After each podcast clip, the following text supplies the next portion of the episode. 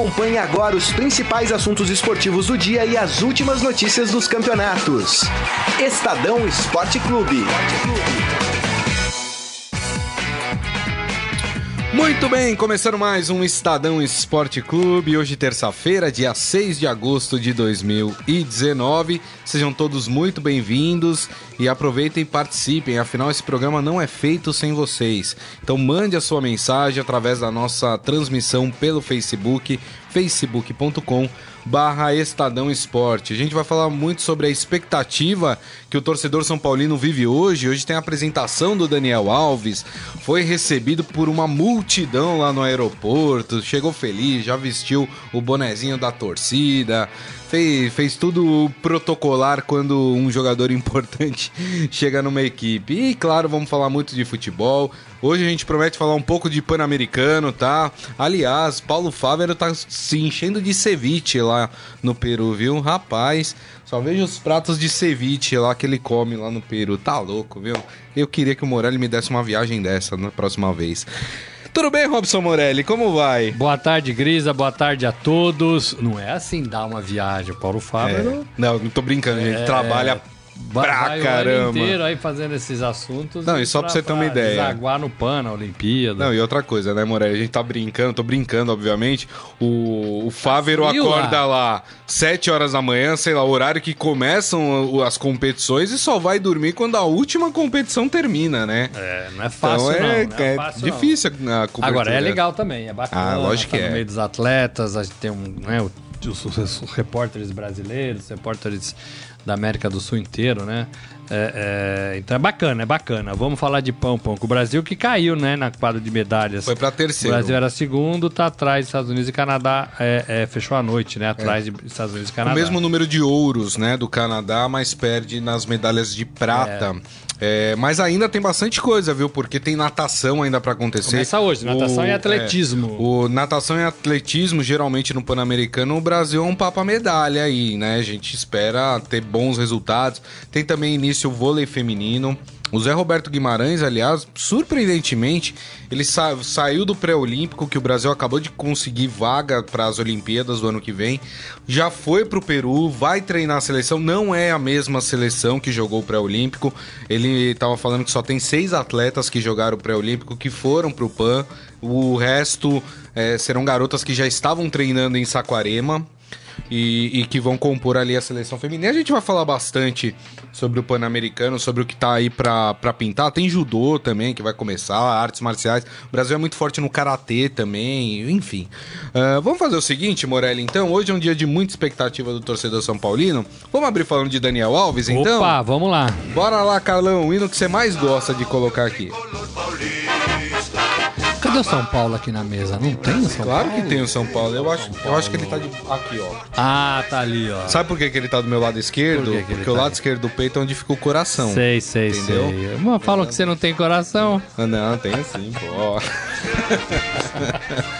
ó, o São Paulo Bom, vive uma expectativa. É. Olha Imensa. só, o Daniel Alves chegou ontem aqui a São Paulo, foi recepcionado por centenas de torcedores no aeroporto de Congonhas. É, o lateral de 36 anos descansou ao lado da família e vai realizar exames médicos hoje. E, portanto, está marcada ali por volta de 7, 8 horas da noite a apresentação oficial do Daniel Alves. Claro, a reportagem do Estadão estará lá também, então todos os detalhes da entrevista coletiva do Daniel Alves você terá também no nosso portal estadão.com.br. E a sua expectativa, Robson Morelli, para a chegada do Daniel Alves, hein? É positiva? É alta como é a do torcedor de São Paulo. É um bom jogador, é um jogador que, mesmo com seus 36 anos, é, tem muito ainda para dar, no mínimo dois anos em alto nível, no mínimo dois anos em alto nível. É, era capitão né, da Copa América. Copa América, sim. Ergueu taça com o Brasil. Até outro dia estava brilhando nos times lá da Europa. PSG né? é o último, né? É. Só não sabemos se ele é lateral. Você falou, oh, chegou o lateral Daniel Alves. É. Ele foi lateral e, e, não vai jogar de lateral no São Paulo. Deve Exato. jogar pela direita, deve jogar aberto, meio de meia, vai combinar ali com o Hernanes, com o Pato. Então, assim, é muito interessante. E, assim, ele renova a esperança do torcedor de São Paulo. A esperança era é, quando o Hernanes chegou, Voltou. depois quando o Pato chegou, Isso. e agora E o Pablo também. O mas que o Pablo já estava lá e tinha um pouco menos pegada, né? Um É, não tinha tanto nome um jogador ainda, né? menor, né? nome, é, Embora verdade. seja um bom jogador. E agora a mesma coisa com o Daniel Alves, Isso. né? A mesma coisa com o Daniel Alves. Primeiro, o futebol precisa de heróis. O Daniel Alves pode ser esse herói de São Paulo. Verdade. Né? É, o futebol precisa de grandes jogadores. É o Daniel Alves. É o Daniel né?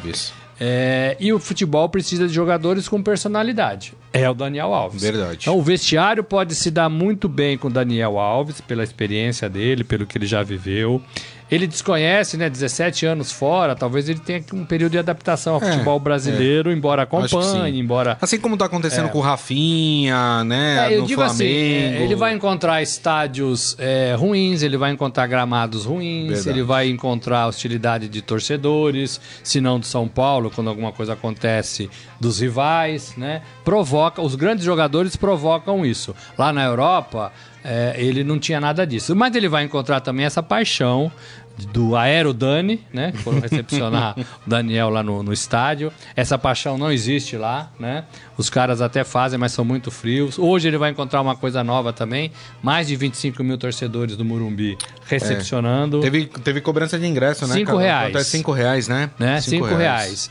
É, Então, assim, ele vai. Assim, tem coisas boas e coisas ruins. Ele vai ter que se adaptar a tudo isso. Agora, que ele pode ser um cara importantíssimo pro São Paulo, pode. Não sei se ainda nessa temporada, porque precisa de entrosamento, precisa. Né, o São Paulo só tá no Campeonato Brasileiro. Né, mas eu tenho certeza que 2020 vai ser um ano legal pro São Paulo se todo mundo ficar. Eu acho, Morelli, que inclusive o Daniel Alves pode trazer uma coisa pro São Paulo que tá faltando. Acho que a gente chegou até a comentar sobre isso, que é a liderança dentro de campo. Hoje o São Paulo não tem um líder dentro de campo.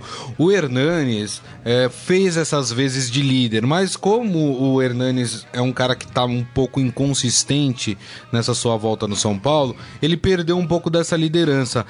Talvez o Daniel Alves seja até mais importante do que pelo seu futebol, mas pela sua liderança dentro de campo. Não sei se você concorda comigo. Concordo inteiramente. Ele foi o líder da seleção brasileira. Verdade, né? verdade. O Tite identificou no elenco que ele deveria ser o capitão quando o Tite tirou a abraçadeira do Neymar. Que Isso. não era um capitão, nunca foi um capitão. Inventaram o tal de capitão técnico, que eu não sei direito o que é, mas não era o Neymar. Né?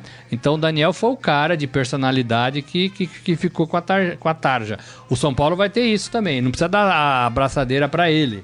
Mas que ele vai ter essa influência, vai. E assim, e os outros jogadores têm que tirar alguma coisa do Daniel. Verdade. O Daniel, outro dia, jogava do lado do Messi, jogava sob o comando do Guardiola, jogou ao lado do Cristiano Ronaldo. Do Neymar. Jogou agora, mais recentemente, ao É. lado do Neymar, do Mbappé. Mbappé, E é. só jogador bom. É. Esse cara tem muita coisa pra contar no vestiário. Esse cara tem muita coisa pra falar pro Anthony, pro, pro Toró, pra esses caras que estão ganhando espaço no São Paulo, né? Então, assim, eu acho que é bacana. Em todos os sentidos é bacana. Verdade. Ele vai usar a camisa 10, né? Traz uma certa responsabilidade, É. né? Quem foi o último bom 10 do São Paulo? Raí? Raí? Raí, né? Acho Raí. que foi o Raí. Palinha? Não, Palinha é mais antigo. Mais porque o antigo, Raí né? teve uma volta pro São Paulo É, depois, é. no começo dos anos 2000, né? Raí, né? que é o Raí. Raí. Então, assim, não é fácil, né? Não é fácil. Tem que ver O como é que Ganso? o, o ganso, o ganso. Ganso, Carlão, não, Raí, né?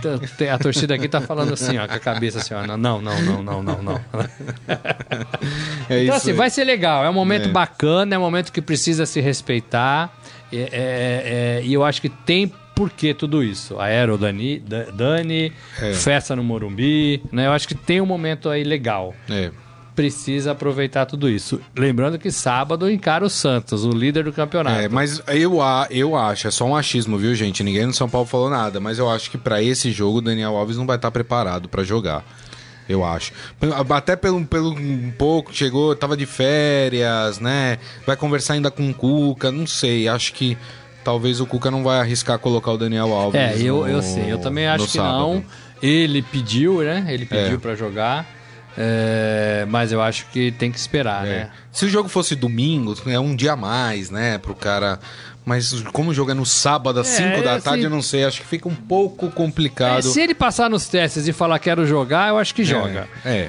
é. Pelo Tem menos isso. meio tempo. É, é. Agora, tem que pensar, né? Tem que pensar direitinho. Não acho que o Daniel vai ser usado Até porque- todos os jogos. É. Talvez tenha que dar uma, uma dosagem aí pro Daniel. Até porque pode acontecer com o Daniel o que aconteceu com o Felipe Luiz, né? Que o Flamengo antecipou a sua estreia. Felipe Luiz jogou mal contra o Bahia, mas assim, não é culpa do Felipe Luiz. Ele tava ali nitidamente fora de ritmo. E sem posição, É, sem exato. saber pra onde correr. Então, assim, eu acho que. Não sei. Será que o São Paulo queimaria o Daniel Alves já num clássico? É, podendo ser que ele não jogue tão bem, aí o pessoal vai começar a falar, vai criar o, vai criar uma situação talvez que não- Desnecessária, né? É, exatamente, que não precise nesse momento, né? Não é esse jogo que vai fazer o São Paulo campeão ou não. É, eu sou né? da opinião Então- que ele tem que treinar um pouquinho, É. tem que estar lá no Morumbi sábado, né? É, talvez ser apresentado de novo na tor pra torcida do São Paulo que vai estar no jogo, entrar no campo, dar um tchauzinho, né? E sair. É, mas eu acho que eu seguraria também, daria mais um tempo para ele treinar. Olha, o Jorge Luiz Barbosa falando, dei entrada na minha carteira de jornalista, parabéns, viu? Como assim? Deu entrada na minha carteira de jornalista? É. Se formou, é Acho isso? que ele é jornalista, né? É isso? É. Ah! Acho que sim, né, Jorge? Acho que sim. Ele falou uma coisa interessante, eu também acho isso, viu, Jorge? Concordo com você. Ele falou, pela velocidade que mostrou na Copa América, na meia vai jogar tranquilo pelo nível do futebol brasileiro. Eu também acho. Eu eu acho que o Daniel mostrou muito gás na Copa América. É, o lateral é o cara que mais corre, talvez É. empatando com o volante, né? Primeiro, o primeiro volante, que é o cara que faz as coberturas e sai hora pra direita, hora pra esquerda, né? É, se ele faz bem a lateral e ele é titular da seleção, né? É, ele vai ter muito mais facilidade de ficar no meio de campo ali, né? E jogar, ou então só jogar meio campo, do meio pra frente. Vai ser muito fácil, eu acho. É verdade. O Márcio Simeonato falando: Daniel Alves é meio donzela, acha que não vai dar certo. Como assim, meio donzela? Assim, meio donzela e acha que não vai dar certo. É, eu acho que ele, tá, acha que não vai dar acho certo. que ele tá falando por causa daquelas roupas extravagantes que o Daniel Alves gosta de usar, Ah, ele- aquelas ele- coisas. ele- Mas dentro de é. campo ele é. Não, mas aí Ele é br- raçudo, brincadeira é. dele. Ele fez um vídeo agora recentemente, ele saindo do armário, né? Mas assim, né? é, é, ele faz, ele veste o salto alto da, da mulher dele. É verdade. Ele é bem louco, mas assim, Ele ele, ele tem essa, coisas. essa coisa do baiano, né? O baiano não nasce, o baiano estreia, né? Todo mundo sabe disso. Ele é irreverente lá no último, e pode ser, né? Porque tem 40 títulos na carreira. É, exatamente. Muito bem. Então a gente vai acompanhar aí essa, como eu falei, essa apresentação do Daniel Alves, todos os, os detalhes aqui. Fala, Morelli. Essa onda de- do futebol brasileiro de repatriar jogadores, eu acho legal. É, um pouco antes, esses jogadores só vinham para o Brasil, só voltavam da Europa para o Brasil quando já estavam é, é, no fim da carreira mesmo, né? É, e já jogavam pouco e eram mais para vinham mais para vender camisa do que para qualquer outra coisa. É. É, isso mudou um pouco, né? É, Essas repatriações que nós tivemos nessa temporada, Rafinha, Felipe Luiz, é, é, o próprio Daniel Alves, o Ramires, são jogadores que ainda podem jogar em alto nível. Isso é legal porque isso fortalece o futebol brasileiro. Acho que a, a tendência é que a qualidade do futebol eh, suba, né? Suba. Isso é bom. A minha única preocupação, Morelli, e, e aí eu vou. Aí eu tenho que colocar o lado talvez negativo da história, que pode se tornar negativo, né? Porque nem tudo são flores, né? E a gente tem exemplos práticos aqui no futebol brasileiro. É o quanto que o São Paulo está investindo, o quanto que o São Paulo está pagando. A gente sabe que o São Paulo não atravessa o seu melhor momento financeiro. É, eu lembro, e aí eu vou lembrar aqui como torcedor, eu vou lembrar do Santos dos anos 2000, Santos de Rincon, Edmundo, que Santos gastou uma bala, uma nota para trazer todos esses caras, que eram caras que estavam em alto nível, né, e montou aquela baita seleção. O Santos não ganhou nada com aquele time. E o Santos arrasta uma, uma dívida, uma situação financeira ruim desde aquela época. Por quê? Porque fez loucura no momento em que não podia fazer. E até hoje o Santos paga por isso financeiramente. Já aconteceu isso com Palmeiras, né? Aconteceu com Corinthians, isso também. Essas situações. A minha única preocupação pensando em São Paulo nesse momento é daqui um ano, daqui um ano e meio, como é que financeiramente vai estar esse São Paulo? Né? O São Paulo que tá. Que se a gente for pegar, eu não tenho aqui os dados, mas talvez seja um dos clubes ali entre os três primeiros que mais estão gastando em salário de atletas. É, isso não é uma preocupação também, É uma Morelli? preocupação não só do São Paulo, mas de todos os clubes. É, existe aí um trabalho para tentar arranjar financeiramente é, essas contratações, essas chegadas. Agora, é, a conta vem, né? É. E a conta já veio no passado para alguns clubes.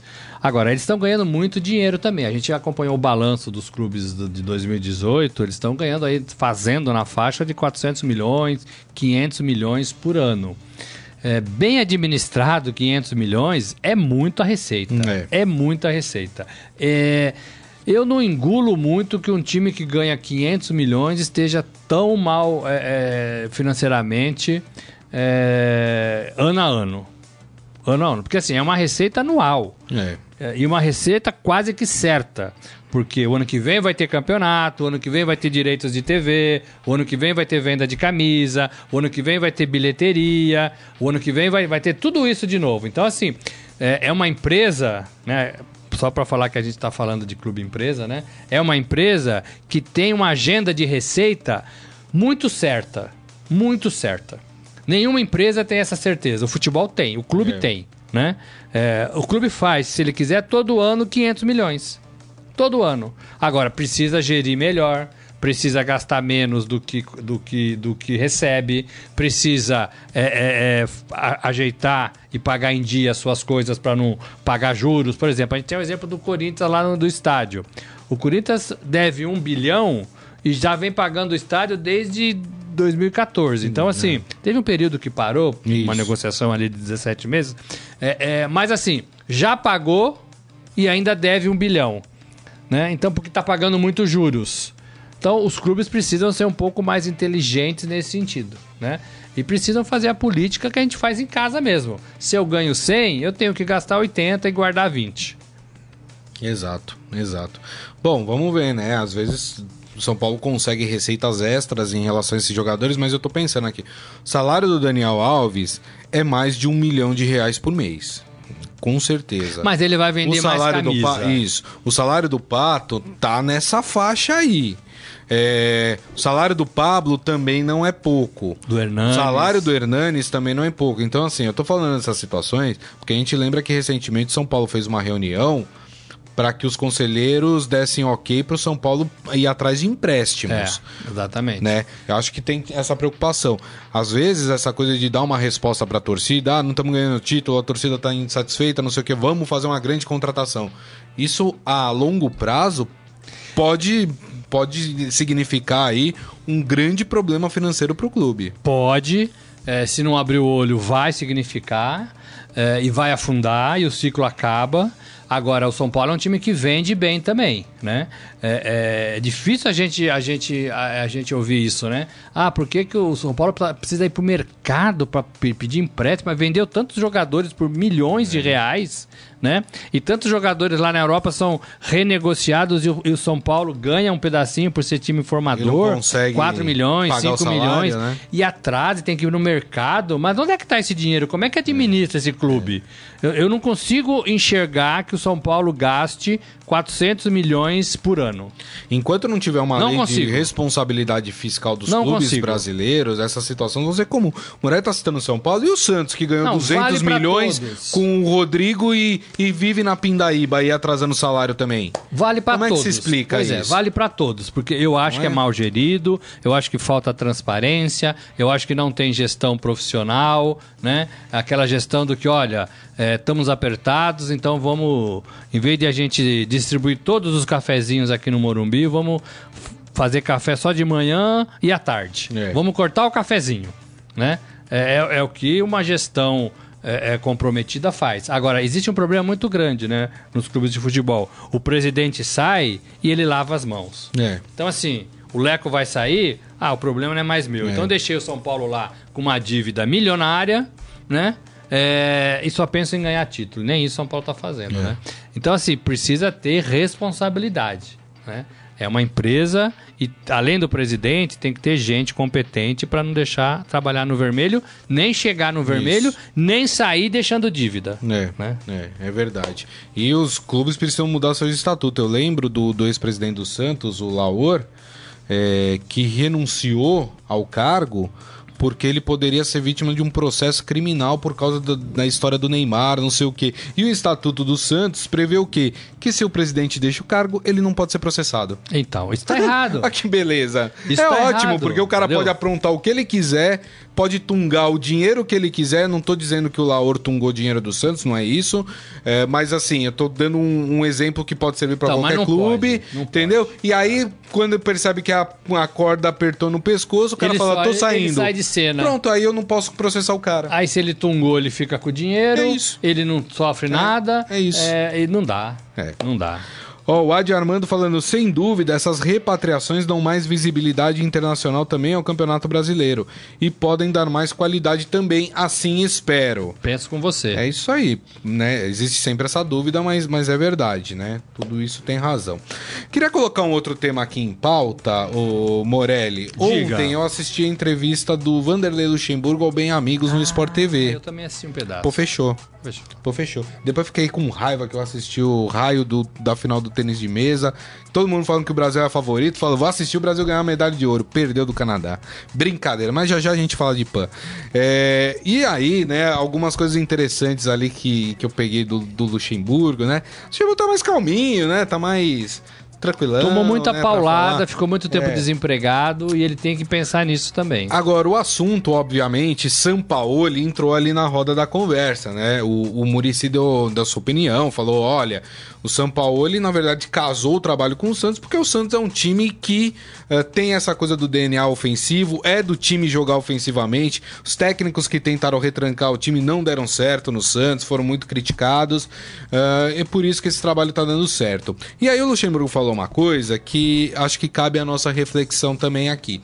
Ele falou o seguinte: ele falou, olha, o São Paulo ele não tá vindo ensinar fute- eh, ao, ao brasileiro, ao técnico brasileiro, o futebol brasileiro. O técnico brasileiro sabe o futebol, como é o futebol brasileiro. O problema é que nos últimos anos os técnicos eh, querem priorizar o resultado e não a qualidade do jogo. Mas os técnicos brasileiros sabem o que tem que fazer. Aí a minha pergunta pra você, sabem mesmo, Luxemburgo tem razão ou não? Ou o São Paulo ele tá, tá fazendo um trabalho diferente do que os técnicos brasileiros fazem? É, Eu falei isso um pouco na Rádio Eldorado hoje de manhã. Eu acho que o Luxemburgo tem parte de razão, porque os técnicos brasileiros conhecem o DNA dos clubes brasileiros. Por exemplo, todo mundo sabe que o Santos é um time ofensivo. Todo mundo sabe que o Palmeiras teve uma academia. Todo mundo sabe que o Botafogo fez história lá atrás, né? Todo mundo sabe da máquina Fluminense. Todo mundo sabe do Cruzeiro é, de Tostão e Os depois menudos do São Paulo. dos menudos do São Paulo. Então, assim, cada clube tem um, um histórico, um DNA. É. Os técnicos brasileiros sabem disso. O problema é que os técnicos brasileiros, eles chegam com fórmulas prontas, onde eles es- vão. Então o cara tem um jeito de trabalhar, então ele vai jogar no Santos com aquele mesmo jeito de trabalhar dele e não respeita o DNA do Santos, né? É, é, por exemplo, o, o Barcelona tem um jeito de jogar construído lá com os holandeses lá atrás, né? Isso. O É, Cruyff. Smith, Cruyff, né? É, Cruyff. É, é, é- difícil você pegar um, um cara, o Mourinho, que tem um jeito de pensar o futebol, ir pro Barcelona e falar agora vamos ser um time retranqueiros e, e- retranqueiro e vamos jogar no contra-ataque. Não vai acontecer. Porque o, o, o, o clube tem uma cartilha de como se deve jogar. No Brasil não tem isso. Embora a gente conheça, embora os treinadores conheçam. Isso é uma coisa. A- a- o trabalho dos treinadores. Eu acho que temos bons treinadores, mas os treinadores se acovardaram de uns anos pra cá. Os treinadores só pensam em ganhar partida pra não ser demitido. Os, os treinadores não se importam em jogar bonito. Talvez o último tenha sido o Tele e depois o Luxemburgo quando ele Isso. surgiu. Também né? Naquele. Palmeiras campeão Isso. tal. Porque eles sabiam que jogar. No Cruzeiro também. Jogar bonito, ficar com a bola é, é- é- é- é caminho natural para você ganhar as partidas, consequentemente ganhar os campeonatos. Isso. Hoje a gente discute é, que o time dá bola para o adversário. O Corinthians é um time que dá bola para o adversário. Não existe isso. Ontem eu tive no cartão verde do lado do Rivelino e o, o Rivelino falou isso. Olha, no meu tempo de jogador, eu queria bola para mim. Eu não queria ficar correndo atrás dos caras que estavam com a bola. Hoje no futebol é, é, é, discutido isso, né? Ah, vamos dar a bola para o adversário para a gente marcar e sair no contra-ataque. Isso não existe, né? É uma outra fórmula de pensar. E os técnicos brasileiros perderam a mão, né? É. Jogam para se manterem no cargo, jogam para tentar não ser, não ser rebaixado, jogam para não passar vergonha e ninguém joga para ganhar, ninguém joga bonito, ninguém joga com coragem. O Sampaoli veio com essa ideia. E acho que o Jorge Jesus também tá com hum. essa ideia. Vai precisar de mais tempo porque Isso. chegou agora. O Sampaoli joga com essa ideia e o Santos joga bem com o mesmo elenco. É, é, e, o, e a torcida do Santos comprou a ideia de correr risco comprou a ideia de que vale mais ver o time jogar bonito e se aproximar da vitória do que jogar feio e correr risco de perder e empatar a partida. O público na vila tem crescido. É. Né? Então, assim, eu acho que o Luxemburgo tem razão de saber que os técnicos sabem como é o DNA, mas hoje eles não têm coragem de fazer o que o São Paulo faz. É. De ir para cima e vamos fazer gols e se tomar dois a gente faz quatro. É. E, e isso é interessante, né? A gente vai falar, o, o Jorge Luiz coloca aqui uma questão, né? Ele fala não há filosofia de futebol nos clubes brasileiros e falta coragem aos treinadores, vai de encontro àquilo que o Morelli falou. Agora tem uma questão, o Morelli falou, olha, o torcedor do Santos comprou isso de correr risco. E a torcida do Santos é uma torcida que compra esse tipo de coisa. Vamos fazer justiça ao time do Dorival Júnior, que tinha Ganso, tinha é, Neymar. É, era um time que você sabia que ia entrar no jogo, que ia tomar gol. Você sabia, o Santos tomava gol todo jogo, mas você sabia que o Santos ia fazer mais gols do que estava tomando. Então, assim, a torcida comprou, sabia que o time ia tomar gol, mas sabia que a probabilidade de ganhar era muito maior do que de perder. E o São Paulo, ele não é maluco assim de deixar o Santos exposto. O Santos não fica exposto. Não fica, é verdade. O Santos toma Ficou pouco no começo, gols. né? É, mas ele acertou. Mas ele tava Que é o que o Jorge, o Jorge Jesus sofre hoje no Isso, Flamengo. Exato. O Flamengo vai para cima e fica exposto. É. Com o tempo, ele vai ajeitar a defesa e meio de campo. E aí não vai ficar mais exposto e vai continuar indo para cima. Por isso. isso. que eu acho que vai dar certo. Agora, o, o Santos não é um time que, que corre exposto. O Santos, é, ele abre os dois, os dois é, é, é volantes, um para direita e para esquerda, para sair jogando. Onde o Pituca estava no programa, ele falou isso, né? É, e assim, eles têm qualidade para isso, né? É. Então o São Paulo faz um trabalho diferente nesse sentido né? De encorajar, de dar confiança, de saber o próprio. Não, e a consciência tática, né? O, consciência o, tática. O, os atacantes, eles são marcadores. Quantos gols o Santos fez esse ano roubando bola ali na saída dos zagueiros? É né? Ou seja, a defesa começa no ataque. E né? o mais importante, o, o Sampaoli não pegou um elenco milionário, não. um elenco repleto de craques, um elenco com os melhores jogadores do Brasil. O Santos não é nada disso. Não. Né? O Santos é um elenco comum.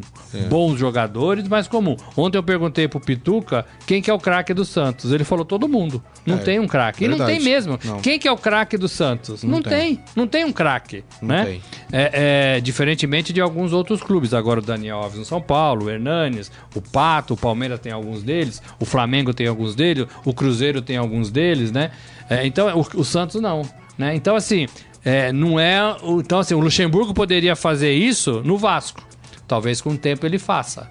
Né? Talvez com o tempo ele faça. É. É, mas os técnicos brasileiros, eles pensam muito no, em manter o trabalho e jogar feio para ganhar. E eu acho que essa questão da filosofia que colocou aqui o Jorge é, é muito interessante, né? Porque a gente pega, a gente fala, ah, o Santos tem o DNA, ofensivo. A torcida gosta que seja um time que jogue para ataque mesmo correndo riscos.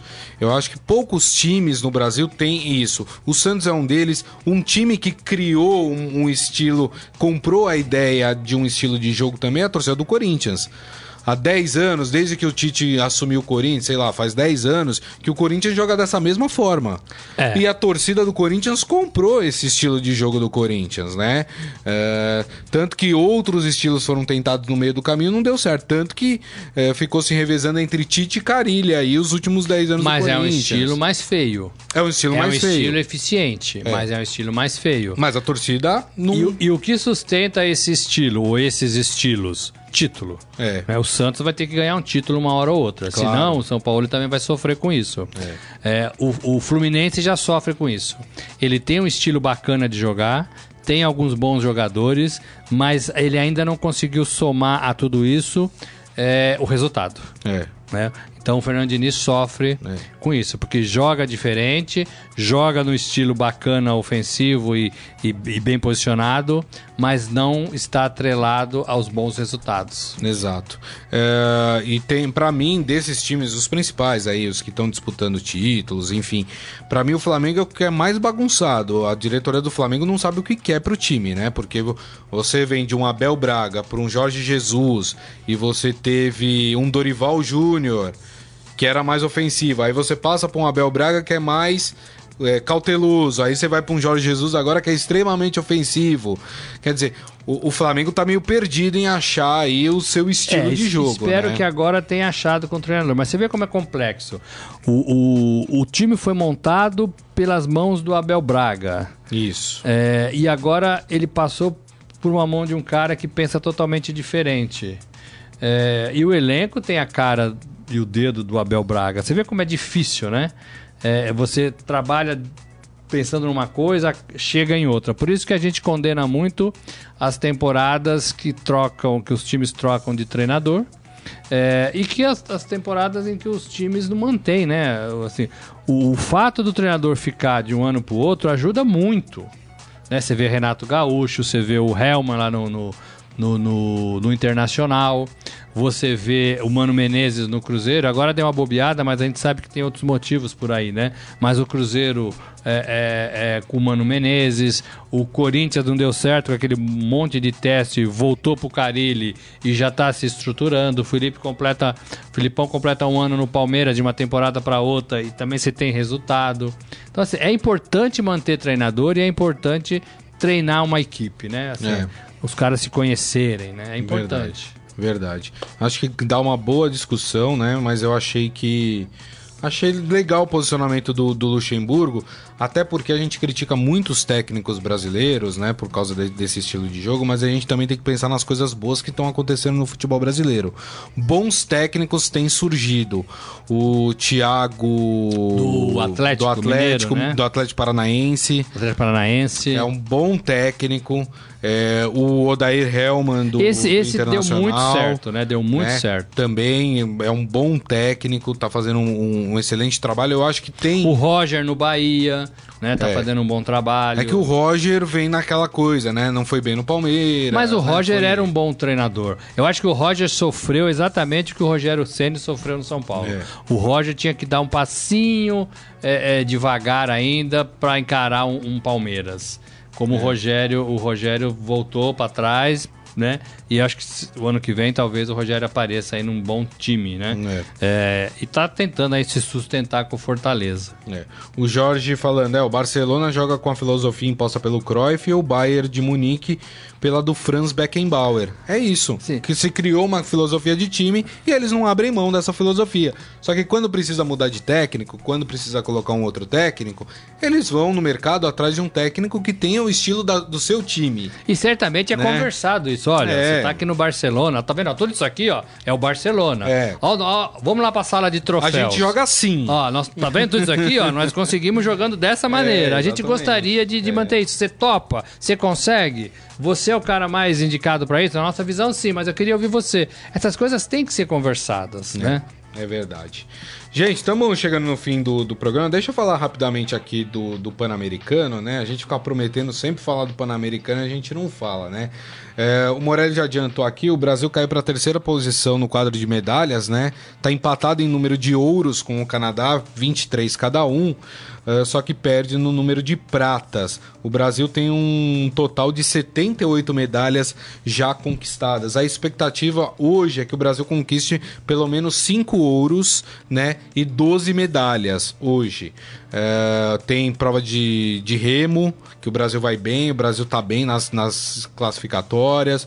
O Brasil venceu no polo aquático feminino agora há pouco, Porto Rico também. Hoje tem estreia da natação, que é, É um legal, papo medalhas do atletismo Brasil. é legal. No- tem o atletismo que vem com uma geração toda renovada, né? E uma geração que tem obtido bons resultados aí nas Copas do Mundo pelo mundo, né? Então vale a pena ficar de olho aí. O Brasil tentando. A meta do Brasil esse ano no Pan-Americano é terminar em segundo no quadro de medalhas. Porque né? em Toronto o Brasil já foi terceiro. Foi terceiro, já tinha ultrapassado Cuba, né? Que Isso. era o que ficava sempre à frente do Brasil. Eh, o Brasil agora tem a meta de passar o Canadá. Né? É, duas bandeiras fortes, é, né? Colômbia e México, né? Que andavam lá É para trás, mas México que tá muito estão bem. indo bem. Estão, por exemplo, à frente da Argentina, né? É, é, e de Cuba também. Cuba é De sétimo Cuba também, colocado. É, Cuba tem feito um trabalho de, de abrir as portas aí para atletas que foram embora, né? É, então, é, para resgatar também um pouco da qualidade que Cuba sempre teve no Pan-Americano. O Brasil é o país que mais conseguiu neste Pan de Lima é, medalha, vagas para os Jogos Olímpicos de Isso, Tóquio. Que é super importante. 22 medalhas, 22 vagas, Vagas, né? 22 vagas. Tem outras que É. vão ser ainda Então, disputadas. assim, ao longo ganha mais até que, que o time dos Estados Unidos, É. que conseguiu 13. Isso. 13 vagas para Tóquio. Então, assim, o Brasil se propôs aí para o PAN para carimbar passaporte para Tóquio e tem conseguido fazer isso. Muitas vagas ainda vão, vão acontecer. Acho que são 178 vagas ao todo é, para Tóquio. Isso. Ó, hoje, pra quem gosta de basquete, tem estreia às três e meia da tarde do Brasil no Pan-Americano, né? O bas- nosso basquete tão fragilizado nos últimos anos, né? Uma pena. O Brasil sempre foi uma potência no Sempre basquete. foi, né? mas existe um trabalho masculino, sobretudo, feminino também, mas existe um trabalho para resgatar É. esse, esse bom basquete que o Brasil já teve. O, o basquete masculino já, já encerrou é, as participações no Pan-Americano. A Argentina foi campeã. De novo, Porto né? Rico, De de, novo. novo. exatamente. E hoje estreia o basquete feminino. O Brasil joga contra o Canadá, num grupo em que o Brasil tá ao lado de Canadá, Porto Rico e também do Paraguai. Tomara que as meninas aí do Brasil consigam um bom resultado neste Pan-Americano. Muito bem, gente. Estamos chegando no final do programa, mas dá tempo da gente fazer o nosso Esporte Fera. Agora, no Estadão Esporte Clube, Momento Fera. Cara é fera! É, o Adi Armando lembra aqui que no handebol masculino foi uma decepção, foi mesmo. Foi, e eram Foi. mais 14 medalhas de vagas, E- e vaga pra Olimpíada, e né? vaga que o Brasil poderia, Que- poderia ter. Que foi pra Argentina, né? Brasil e Argentina sempre disputaram. Nos últimos Pan-Americanos, o Brasil sempre ganhou da Argentina, mas é, nesse último perdeu de forma.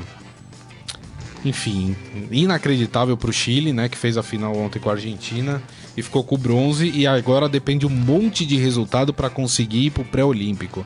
É muito difícil a situação da seleção masculina. Lembrando que a feminina conquistou a vaga para as Olimpíadas porque venceu o Pan-Americano de handebol. É isso. É isso aí. Morelli, Diga lá. mais uma da série Juízes utilizando VAR onde não existe VAR. A VAR. o VAR tão contestado, né? E tem lugar que não tem VAR e os caras estão usando. Vou explicar a história. O juiz boliviano Raul Orozco cometeu uma lambança enquanto comandava o jogo entre Always Ready e Bolívar pela primeira divisão do campeonato boliviano. Hum. Ele fez o gesto do VAR para justificar uma marcação de pênalti. O problema é que o campeonato boliviano não tem VAR. Então como é que você faz o sinal do VAR? Não tem VAR. Você consultou quem? Explico. A cena acabou viralizando, né? Enfim, o... em uma disputa dentro da área, teve o lance do pênalti, o juiz mandou seguir. No entanto, ele foi avisado por um ponto eletrônico por outro membro do trio de arbitragem de que o pênalti havia ocorrido. Ele então foi até a lateral do campo conversar com o colega e depois voltou fazendo o sinal do VAR e que tava dando pênalti. E aí, hein, Morelli? que O- o- lambança, Para o mundo hein? que eu quero descer, viu? Já lambança, dizia Raul hein? Seixas. Ontem eu perguntei pro Pituca do Santos se os jogadores gostam do VAR. Hum. Ele disse que não. Ele disse que não. A gente não entende o que está acontecendo, ninguém fala pra gente o que está acontecendo. E agora tem uma nova modalidade, né? É, o, o, o pênalti, o VAR, que ninguém sabe o que é, ninguém viu. Ninguém né? viu, é. Palmeiras teve um desse contra o Godoy Cruz. Ninguém sabia o que estava. Ninguém viu, né? Não, o lance de impedimento do gol do Bahia contra o Flamengo só se deu que, olha, não tava impedido, mas não se mostra a imagem. É. Isso é um absurdo. Então, assim, é, os jogadores não gostam disso. Agora, É o que eu falei lá atrás e vocês pegaram no meu pé, né? Não adianta a gente trazer a tecnologia da NASA se quem opera não está preparado. Então, assim, os nossos juízes são ruins e continuam ruins. É. É, e agora, no meu modo de ver, é, vão perder total, totalmente a personalidade. E o pessoal lá sentado no ar-condicionado, olha, eu vou te dizer, viu? É, é, é quase a escolinha do professor Raimundo, que eu gosto muito de assistir. Olha só, só que o, a pele do árbitro foi salva porque o cara bateu o pênalti e errou. Então, Tá, mas então, uma coisa não pode justificar a outra, né? eu sei, Assim, mas agora. Que fez justiça. Na Várzea a gente fala isso, né? Exatamente. Ah, pênalti que não é, não é, não é pênalti, não- não- a bola não entra, né? Mas assim, não pode, né? Não tô falando de campeonato profissional da Colômbia, da Bolívia, Bolívia. né? Do É. Brasil, né? É, muitos milhões envolvidos. O, o pessoal aqui do esportefera.com.br é muito competente e eles conseguiram o vídeo do árbitro fazendo essa lambança. Então, se você tá curioso pra ver o lance. Vai lá, ó. É. Vai lá no Fera. Vai lá no esportefera.com.br que tem o vídeo do árbitro marcando e fazendo o sinalzinho do VAR. Que coisa. Eu acho assim, no futebol brasileiro, eles ficam ali, depois do lance, tomando um chá, né? Eles ali, onde aconteceu o lance, né? Isso. E ali fica com a mãozinha assim, que é um sinal público ver que estão conversando. Fica ali tomando chá, né? Tá, tá, tá, tá. Aí ele faz assim e vai lá. Isso. Por que, que já não vai lá direto? É, exato. já ganha alguns minutos, Isso, segundos. exato. Já espera lá do lado da linha, Exato. né? Que todos eles vão mesmo, né? Não, e tem lance que o jogador tá caído no chão, né? Tá ali esperando atendimento médico. Eles têm todo esse tempo pra analisar o lance. Eles vão analisar depois que o jogador é atendido. Ah, dá licença. Só Para aí. o mundo que eu E o quero Jorge descer, falou, viu? eu avisei que o VAR não daria Eu certo avisei aqui no também, Brasil. tô com o Jorge. É isso aí. Não gosto do VAR. Muito bem. E assim nós encerramos o Estadão Esporte Clube de hoje, agradecendo mais uma vez a presença do Robson Morelli. Obrigado, viu, Morelli? Dois dias seguidos, hein? Anota aí. Estamos anotando, hein? Folha, folha de presença tá, tá preenchida inteira, por enquanto. Gente, muito obrigado mais uma vez. Lembrando que esse programa daqui a pouco estará disponível em formato podcast. Portanto, vocês podem ouvir em qualquer aplicativo de streaming. Hoje também serão publicados os podcasts dos clubes de São Paulo: Santos, Palmeiras, Corinthians e São Paulo. Beleza? Mais uma vez, meu muito obrigado. Obrigado pelas participações, pela audiência. Lembrando que amanhã, meio-dia, o Estadão Esporte Clube estará de volta. Um grande abraço a todos. Tchau. Você ouviu Estadão Esporte Clube.